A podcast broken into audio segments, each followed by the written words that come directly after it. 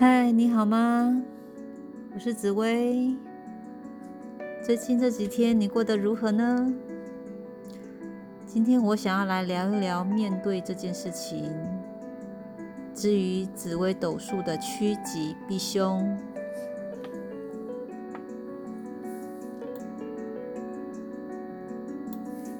现在录制 Podcast 的时间已经是深夜十二点多了。再过几个小时就是一月十八号的早上了，也就是一周的开始。是的，我们又要面对一周的开始，面对一周开始的工作日了。呃，在过去这几天呢，呃，工作上的你如何呢？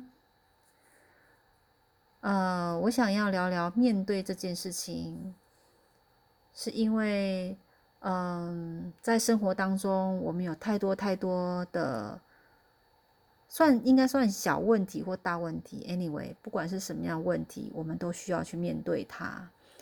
那，但是当你觉得好累哦，很无助的时候，你可能会想要找个方法让自己。可以不要那么的累，那么的无助。那也许你可能会找心理咨商，或者是紫微斗数咨商等等。好，那我不晓得你是不是有去呃做过紫微斗数咨商的经验呢？如果有。当时你是带着什么样的心情去问这个紫微斗数的命理老师呢？如果你没有这方面的经验，你会想要使用看紫微斗数命盘的方式来了解你自己目前的状态吗？好，那我想要提一下，就是说，呃。趋吉避凶这个名词，在你的脑海里、你的大脑里面的定义是什么？好，呃，是一种投机取巧呢，还是说，呃，你真心的想要多了解你自己呢？啊，这个有一点，其实我想。大部分的人们哈，也许包括我自己啦哈，就是说在还没有开始学紫微斗数之前，呃，会比较模糊的感受到说，哦，去问命理老师就是去知道未来的一些事情，真的有那么神奇吗？那知道了又如何呢？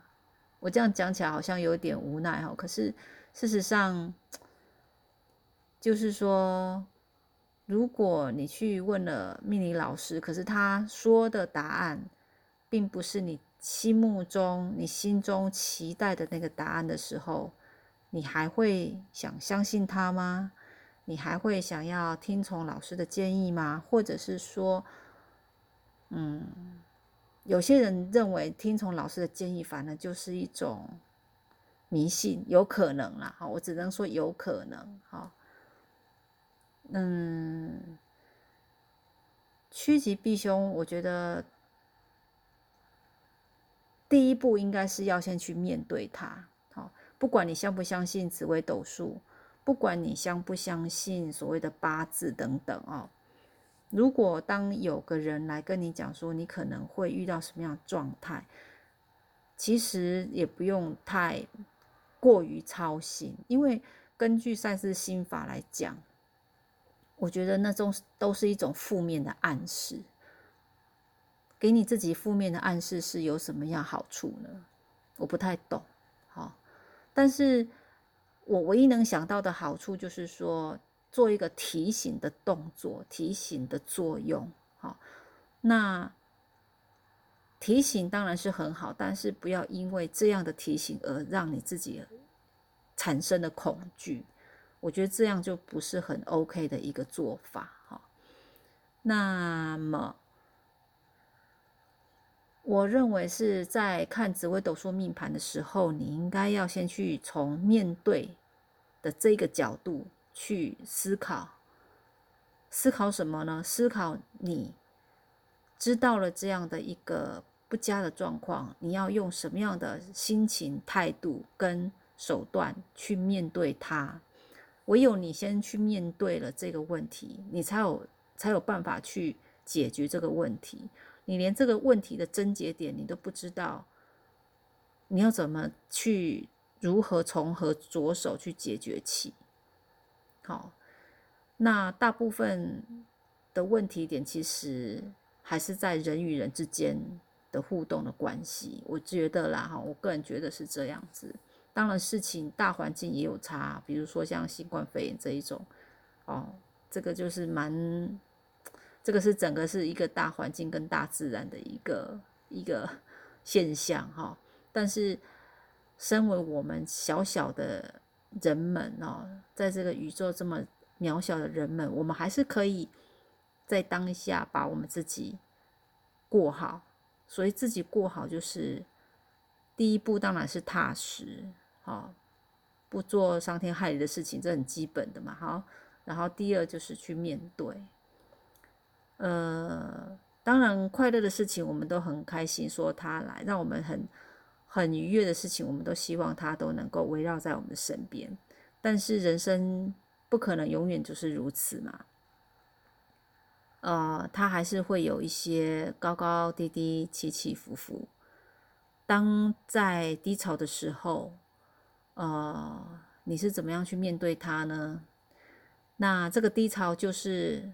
可能就是一些凶星啊，凶星来扰乱你呀。好，我们这样讲好像是把责任归归咎于凶星哈，把力量给了凶星哈。其实，呃，也不能算是这样子讲了哈，因为就像我刚刚提到的新冠肺炎，这也不是你你能够去小小的力力量去创造出这样的一个现象嘛哈。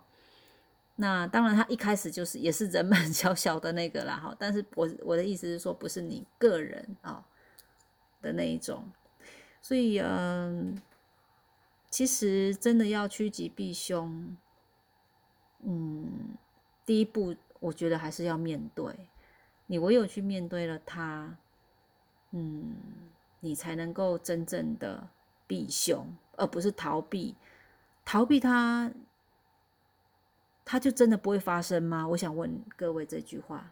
比如说下雨，那因为你的逃避，比如说我逃我我就坐飞机到邻国，比如说去日本啊，去韩国，你只是看不见它下雨而已。但是下雨在台湾的这件事情，它还是会发生，并不会因为你的逃离它就不发生。但是你选择了这样的方法去做，就是说逃离它哦。